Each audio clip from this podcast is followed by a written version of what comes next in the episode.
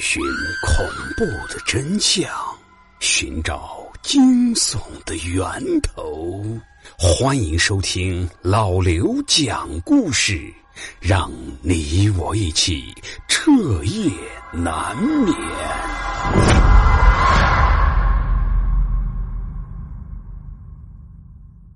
老田是一位上班族，今年三十多岁。两年前跟妻子离婚之后，便独自一人带着九岁的儿子生活。父子两人之前在一片简陋的棚户区租房住，前不久因为这片区域要进行拆迁了，因此他们只能另寻住处。由于手头拮据，所以但凡是需要花钱的地方，老田都会精打细算。租房这件事情，他只需要价格便宜这一个条件就足够了。老田拿出手机，登上了当地的一家同城信息网，点进了租房信息一栏，并且把搜索条件都调到了六百元以下的价格。一条信息突然进入到他的视线当中，令他禁不住感觉到眼前一亮。一处位于城区、离得他所上班的工厂和儿子的学校距离都比较近的房子，两室一厅。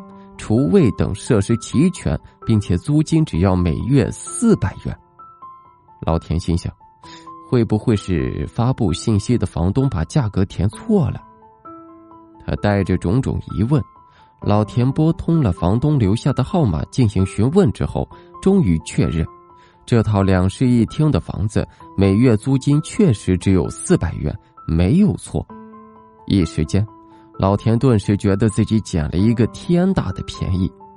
接儿子放学之后，回到原先的住处，匆匆收拾了一下行李，就约好那套廉价出租房的房东，立刻赶了过去。到了约好的地点之后，房东已经在那里等候了。这房东是一个中年男子，从外表来看，估计年龄在五十岁左右。老田仔细打量着房东。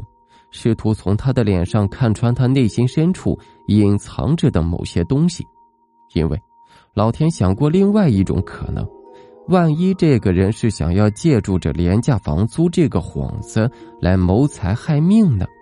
因此，这戒备之心时刻也不能放松。房东则没有跟老田去刻意对视，只是说了一句：“跟我来吧。”说完。就转过身去，带着他们往楼上走去。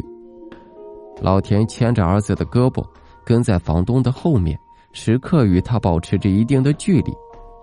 楼道内比较整洁，没有那种昏暗潮湿的味道，这就说明两个问题：第一，这里的楼道经常有人打扫；第二，这栋楼不算是很旧。这种条件的楼房，只需要这么低廉的租金。无论从哪个角度考虑，这都是很蹊跷的。于是，老田忍不住问了一句：“哎，呃，我说老兄，我可以问一下吗？这里的房子为什么租的这么便宜呀？”听到这个问题之后，在前面带路的房东突然停下了脚步。见此情形，老田和儿子也不自觉的停下脚步，并且下意识的朝后面退了几步。僵持了片刻之后，房东没有回头，只是背对着老田父子，冷冷的说道：“如果不打算住，你们现在就可以离开。”啊，呃，别误会啊，我只是觉得好奇，随便问一下。你不愿意说，我就不问了。房东没有说话，继续不急不慢的迈着脚步朝上走去。走到房门前之后。房东掏出钥匙，打开房门，对老田说道：“你们自己进去看看吧。”老田狐疑的问道：“呃，你为什么不进去啊？我鞋底脏，就不进去了，免得把地板弄脏了。”尽管老田心里面清楚，房东这个理由明显就是在敷衍，但是他有信心，如果真要动起手来，自己有很大的把握把房东打趴下。于是，他就带着儿子一起进到房间，四处参观了。这整套房子转下来，看到另外的一扇房门之后，老田纳闷的想：这分明就是三室一厅的格局，那为什么租赁信息上要写两室一厅？不过，老田也没有过多纠结这件事情。看着房间里面的摆设，老田心想：每月四百块钱，只租其中一间，那也是相当划算的。也不再犹豫，从口袋里面掏出准备好的一千二百元的现金，交给房东，说道：“啊，呃，给，这是一个季度的。”房东则只是从中抽取了四张钞票，说：“啊，我们家租房都是按月收的。”随后，房东又指着房间里面最里侧的那扇房门说：“还有啊，无论晚上听见什么声音，都不要走进那间屋子。”呃，这里还有别人住吗？没有。总之，记住我说的话就行。说完。房东就头也不回的离开了。老天爷顾不得再想其他事情，他赶紧收拾房间，两间卧室刚好自己一间，儿子住另一间。收拾妥当之后，老田进到厨房开始做饭的时候，正在看电视的儿子突然跑了进来，露出了一脸惊慌的神色：“爸爸，爸爸，我害怕。”老田回过头来，一脸纳闷。呃，怎么了？呃，没事啊，呃，别怕，爸爸在。这这个家里除了我们之外，还有另外一个人。呃，啊，呃，这里没有别人的，你看错了吧？我刚才听见的声音就是从那间屋子里面传出来的。老田看着儿子伸手所指的那个房间，这正是之前房东嘱咐千万不要进去的那间。难道这间房子里面还藏着一个人？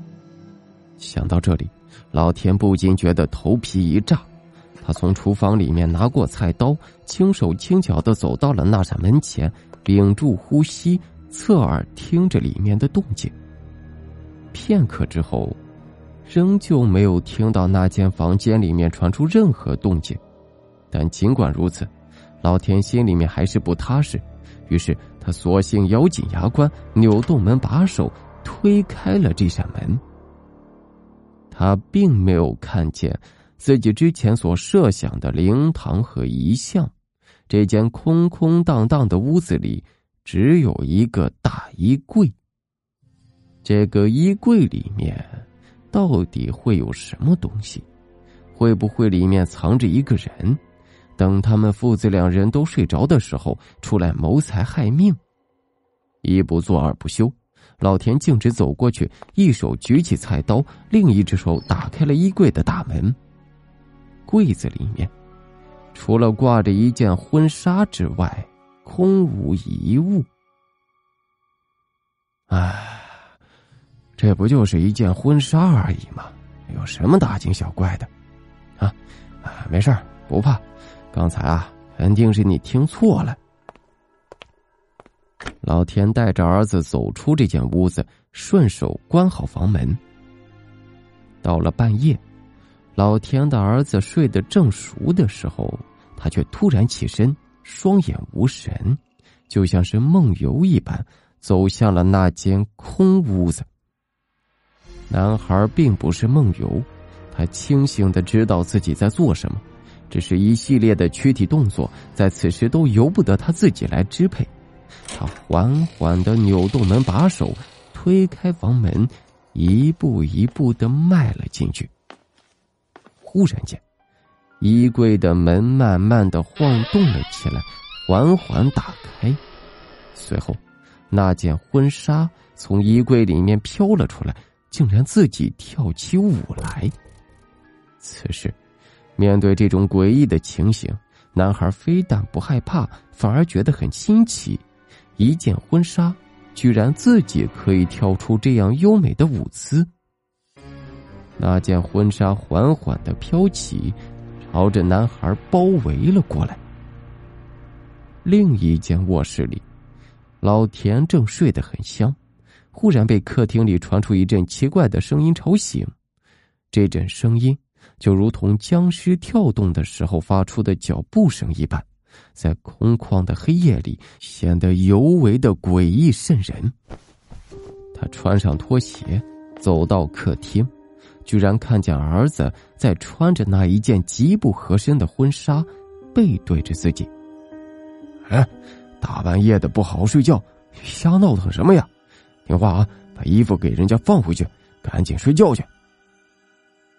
但是，当儿子缓缓转过身来的那一刻，老田禁不住发出了一声惊叫。穿婚纱的那个人，虽然躯体还是他儿子，但向上的那颗头颅却换成了另外一个人的。那是一张女人的脸，半边脸血肉模糊，一只眼珠悬挂在了眼眶外面，在直直的盯着老田。露出了一丝狰狞的笑容，缓缓开口说道：“爸爸，你看我穿这身衣服好看吗？”老田确定，这个声音还是自己儿子的，但那张脸，自己之前绝对没有见过。你，你到底是谁呀？你，你把我儿子怎么了？爸爸。是我呀，你不认识我了吗？说着，他一步一步朝着老田走了过来。老田嘶吼了一声，他猛然间冲过去，一把抓住儿子身上那件婚纱，用力的扯了下来。随着婚纱的脱落，儿子的脸也恢复如初。老田扔掉那件婚纱，一把抱起儿子，冲出房间。第二天，联系到房东退房的时候，老田才从房东口中得知了事情的真相。原来，这件婚纱原本是属于房东女儿的。三年前，房东的女儿眼看就要结婚了，但何曾想到，就在结婚前不久，未婚夫移情别恋，将她抛弃掉，最终。绝望的女孩身穿这件婚纱，从顶楼的天台纵身跳了下去。原本，房东和太太保留下女儿身上这件婚纱是为了留个念想，但是后来才发现，女儿的怨念竟然依附在了这件婚纱上面。每当午夜时分，这件婚纱便会自己从衣柜里面飘出来，翩翩起舞。